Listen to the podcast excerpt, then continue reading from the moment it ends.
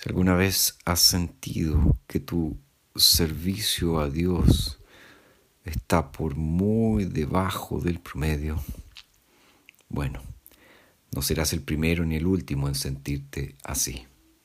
Incluso Pablo, el gran apóstol, nos dice en 2 Corintios capítulo 3, verso 5, no que seamos suficientes en nosotros mismos, como para pensar que algo proviene de nosotros, sino que nuestra suficiencia proviene de Dios.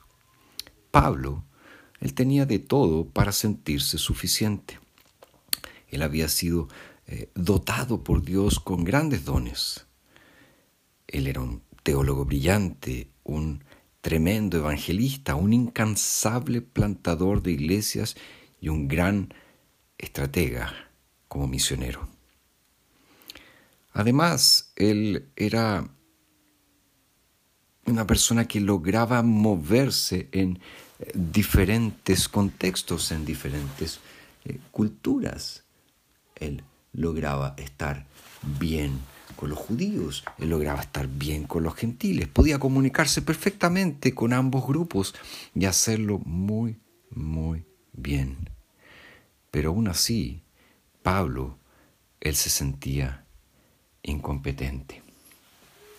Hay algo muy interesante que Pablo mismo nos dice en su primera carta a los Corintios, en el capítulo 15, versículo 10. Él dice, pero por la gracia de Dios soy lo que soy, y su gracia para conmigo no ha sido en vano. Más bien he trabajado con afán más que todos ellos, pero no yo, sino la gracia de Dios que ha sido conmigo. Pablo está diciendo que la gracia de Dios fue tan eficiente en su vida que logró hacer grandes cosas.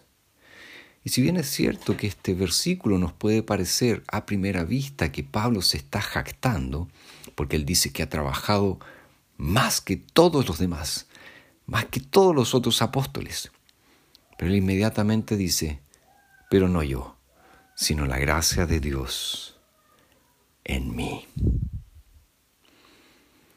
Cuando nos sentamos ineficientes, cuando sintamos que hacemos poco, bueno, esforcémonos más y más, pero descansemos siempre en que es la gracia de Dios la que obra por medio de nosotros para gloria del Señor.